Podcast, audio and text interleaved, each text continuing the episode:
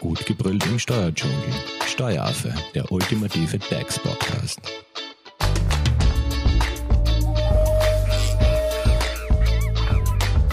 Hallo und herzlich willkommen beim Steueraffen.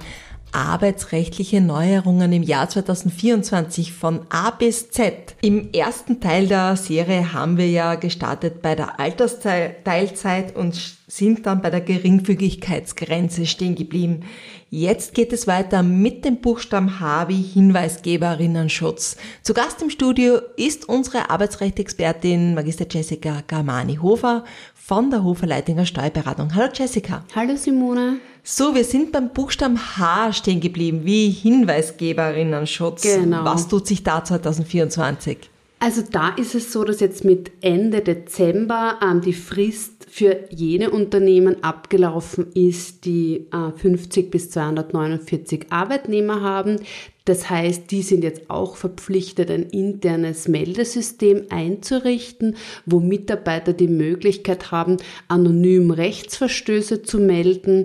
Ähm, für Unternehmen mit mehr Dienstnehmern ist die Frist schon vor einem halben Jahr abgelaufen. Das heißt, es ist eigentlich eh eine bekannte Bestimmung.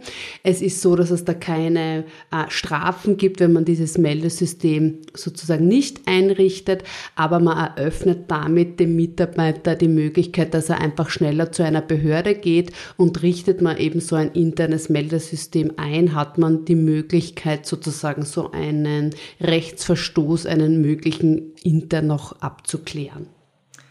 Gut, H, da fällt mir auch ein, Homeoffice ist ja auch ein heiß begehrtes Thema, wahrscheinlich Genau. auch 2024.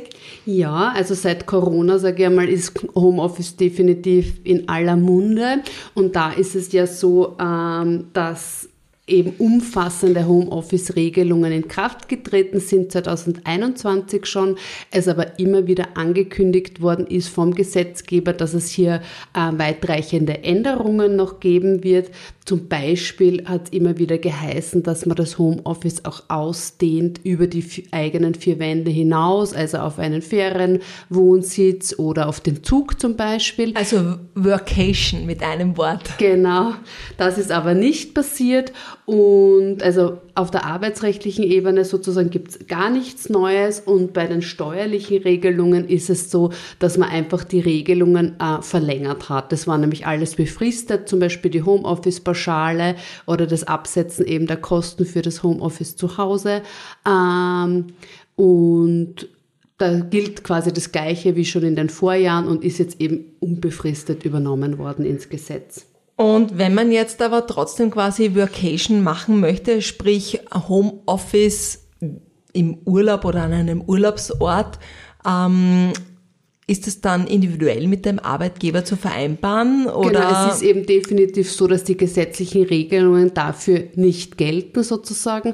Man sollte es vereinbaren mit dem Arbeitnehmer und man hat eben einfach nicht den Schutz, den man eben hat, wenn die Homeoffice-Bestimmungen eben anzuwenden sind. also Unfallschutz zum und Beispiel, so weiter. genau.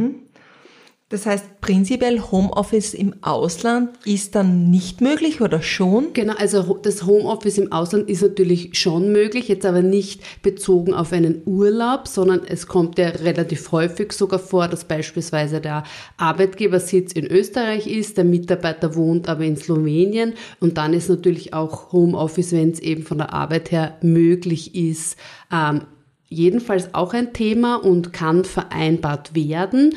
Und da gibt's auch eine Neuerung mit äh, Juli 2023. Und zwar ist es da jetzt so, dass wenn äh, das Homeoffice unter 50 Prozent ist, ähm, kann man relativ leicht einen Ausnahmeantrag stellen, dass die Sozialversicherung trotzdem in dem Staat bleibt, in dem der Arbeitgeber seinen Sitz hat. Also da kann man einfach ein bisschen gestalten, weil man kann ja immer nur in einem Land sozialversichert sein, auch wenn man in mehreren Staaten arbeitet. Ähm, und da kann man eben gestalten, sozusagen je nachdem, welche Sozialversicherung für einen auch praktischer ist, würde ich jetzt mal sagen. Das heißt, wenn man es jetzt über Österreich äh, betrachtet, ähm, alle EU-Länder rund um Österreich oder gibt es da Ausnahmen? Genau, es haben schon sehr viele ähm, Staaten unterzeichnet. Da muss man einfach immer nachschauen, wenn man so einen Fall hat, in einer Liste, welcher Staat eben dieses Abkommen unterzeichnet hat. Von österreichischen Nachbarstaaten haben alle bis auf Ungarn das Abkommen schon unterschrieben und ich glaube, Italien fehlt auch noch. Okay, das heißt, Ungarn und Italien werden da genau. wahrscheinlich noch nachziehen. Genau. Aber ja, äh, Deutschland, Slowenien. Genau, die sind die alle sind schon dabei. dabei. Genau. Gut, kommen wir zum nächsten Buchstaben. Äh, K, wie, da fällt mir als erstes das Wort Karenz ein. Ne? Genau, Karenz haben wir im letzten Teil schon besprochen. Genau, mit der äh, Elternkarenz, das genau. hört man alles in Teil 1. Karenz ist somit abgehakt. Ähm, K passt auch ganz gut Kinderbetreuungskosten. Genau, da gibt es ganz weitreichende Änderungen, die finde ich sowohl für Arbeitgeber als auch für Arbeitnehmer sehr interessant sind. Da ist es ja so, dass bis 2023 der Arbeitgeber seinen Mitarbeiter abgabenfrei Kinderbetreuungskosten bezahlen hat können bis zu 1000 Euro pro Kalenderjahr für Kinder unter 10. Eine kleine Hürde war, dass man das direkt an die Kinderbetreuungseinrichtung bezahlen hat müssen. Und jetzt 2024 sind alle drei Punkte quasi überarbeitet worden. Zum einen ist der Betrag verdoppelt worden. Das heißt, ich kann jetzt Kinderbetreuungszuschuss bis zu 2000 Euro bezahlen. Die Altersgrenze ist auf 14 Jahre angehoben worden. Und auch beim Bezahlen ähm, ist es jetzt viel leichter leichter. Und zwar ist es jetzt so, dass der Arbeitnehmer mir einfach die Rechnung geben kann und ich dann eben diesen Kinderbetreuungszuschuss nach Vorlage der Rechnung direkt dem Arbeitgeber über die Abrechnung oder einfach gesondert überweisen kann. Also alle Hürden sind gefallen, es kommt zu einer wesentlichen Erleichterung und auch zu einer Verbesserung. Genau, und es ist eben wirklich interessant, weil es eben wirklich komplett abgabenfrei ist. Das heißt, ich bezahle 2000 Euro, es kostet mich 2000 Euro als Arbeitgeber und beim Mitarbeiter kommen 2000 Euro an. Ähm, rechtlichen Anspruch gibt es aber darauf keinen, Nein, oder? Das, also ich würde das empfehlen, dass man das immer mit einer arbeitsrechtlichen Vereinbarung absichert, wo man eben auch so einen Unverbindlichkeitsvorbehalt hineinnimmt. Weiterhin, das ist vielleicht auch noch zu ergänzen, weiterhin ist es so, dass es keine individuelle Leistung sein darf. Also ich darf mir nicht einzelne Arbeitnehmer quasi herauspicken und nur denen diesen Kinderbetreuungszuschuss bezahlen, sondern ich muss immer Arbeitnehmergruppen bilden. Aber das kennen wir eh von das den meisten. Das Gruppenmerkmal von genau. den ganzen sozialen Benefits. Genau. Gut, bei K sind wir stehen geblieben. Kinderreha-Karenz habe ich dann noch auf meiner Liste. Genau, da ist ähm, mit November 2023 äh, schon eine neue Bestimmung eingeführt worden, dass ich jetzt vier Wochen in Karenz gehen kann, um mein Kind, das unter 14 Jahre alt ist, auf einem stationären Reha-Aufenthalt zu begleiten sozusagen. Ähm, in Kombination, in Kombination hat man da auch wieder ein Kind einen Kündigungs- und Entlassungsschutz eingeführt, den wir eh auch von der normalen Karenz sozusagen kennen. Also wenn ich diesen Anspruch geltend mache, ist ab der Geltung Geltendmachung habe ich einen Kündigungsschutz, der bis vier Wochen nach Ende der äh, Reha sozusagen dauert. Ja, und zusätzlich, also das ist eine Freistellung von der Arbeit. Mein Arbeitgeber bezahlt mir für diesen Zeitraum nichts, aber ich kann als Mitarbeiter halt Pflegekarenzgeld zum Beispiel beantragen. Ähm, beim Buchstaben K fällt mir noch die Konkurrenzklausel ins Auge. Also was hat es damit auf sich? Ja, gibt es da auch Änderungen? Da gibt es jetzt keine wirkliche Neuerung, aber bei der Konkurrenzklausel ist es ja so, dass da jährlich die Entgeltgrenzen angepasst werden an die neuen sozialversicherungsrechtlichen Werte. Und da ist es so, dass man auch drei Arten quasi von Konkurrenzklausel unterscheiden muss, je nachdem, wann sie abgeschlossen worden sind. Bei Konkurrenzklausel Klauseln bis März 2006 gibt es ja keine Entgeltgrenze.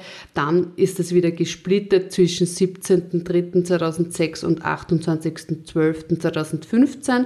Da ist jetzt die Entgeltgrenze bei 3.434 Euro brutto und ab Dezember 2015 gibt es jetzt eine Entgeltgrenze von 4.040 Euro laufendes Entgelt.